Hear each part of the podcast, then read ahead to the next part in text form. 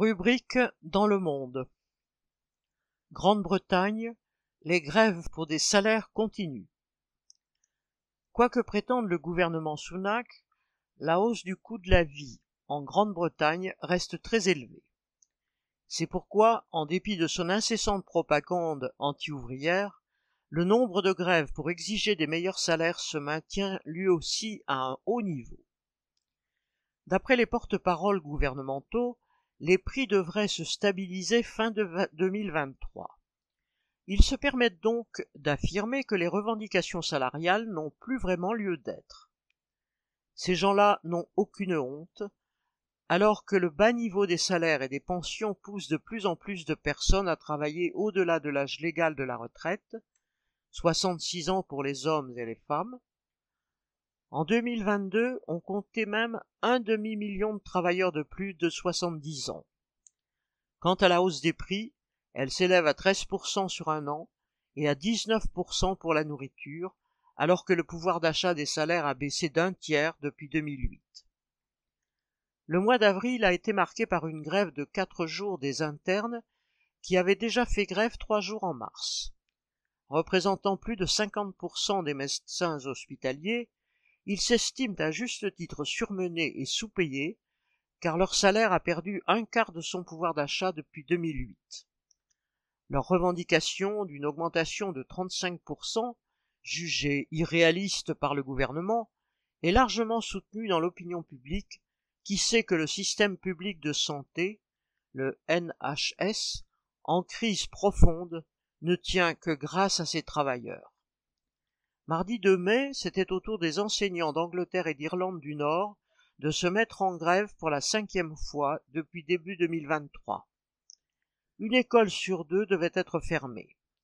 Leurs syndicats refusent l'augmentation de salaire de 4% avancée par le gouvernement car elle équivaudrait à une baisse du salaire réel.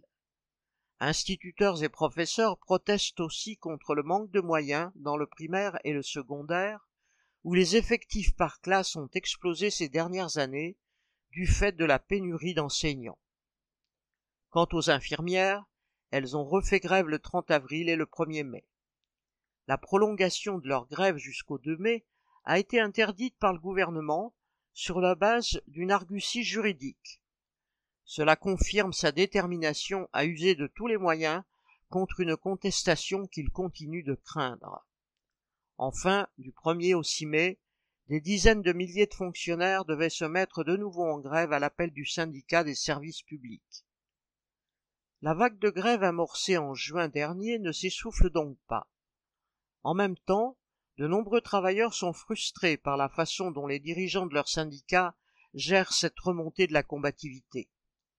Car depuis des mois, ils ont été des centaines de milliers à faire grève en pointillés, les uns après les autres, ou les uns à côté des autres, sans que les états-majors syndicaux proposent un mouvement d'ensemble.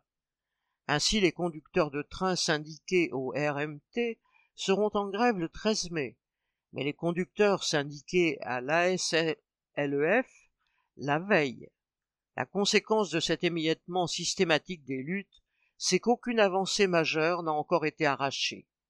Voilà le bilan des prétendus stratèges à la tête des appareils comme Unit and Unison, pourtant fort de plus d'un million d'adhérents chacun. Chez les cheminots, les postiers et les infirmières, l'heure est à de nouvelles consultations. En effet, du fait d'une loi introduite en 2016, quand les syndiqués se prononcent en faveur de la grève, leur vote ne donne mandat aux syndicats que pour six mois. Or, l'inefficacité des grèves jusqu'à présent pourrait détourner certains de ce choix. Les grèves sont pourtant la seule voie à suivre, à condition qu'elles soient prises en main par les travailleurs eux-mêmes. Unis, leur force serait irrésistible. En attendant, samedi 6 mai, des millions seront jetés par les fenêtres à l'occasion du couronnement de Charles III, et les grands groupes du FTSE, sans le CAC 40 britannique, versent des milliards à leurs actionnaires.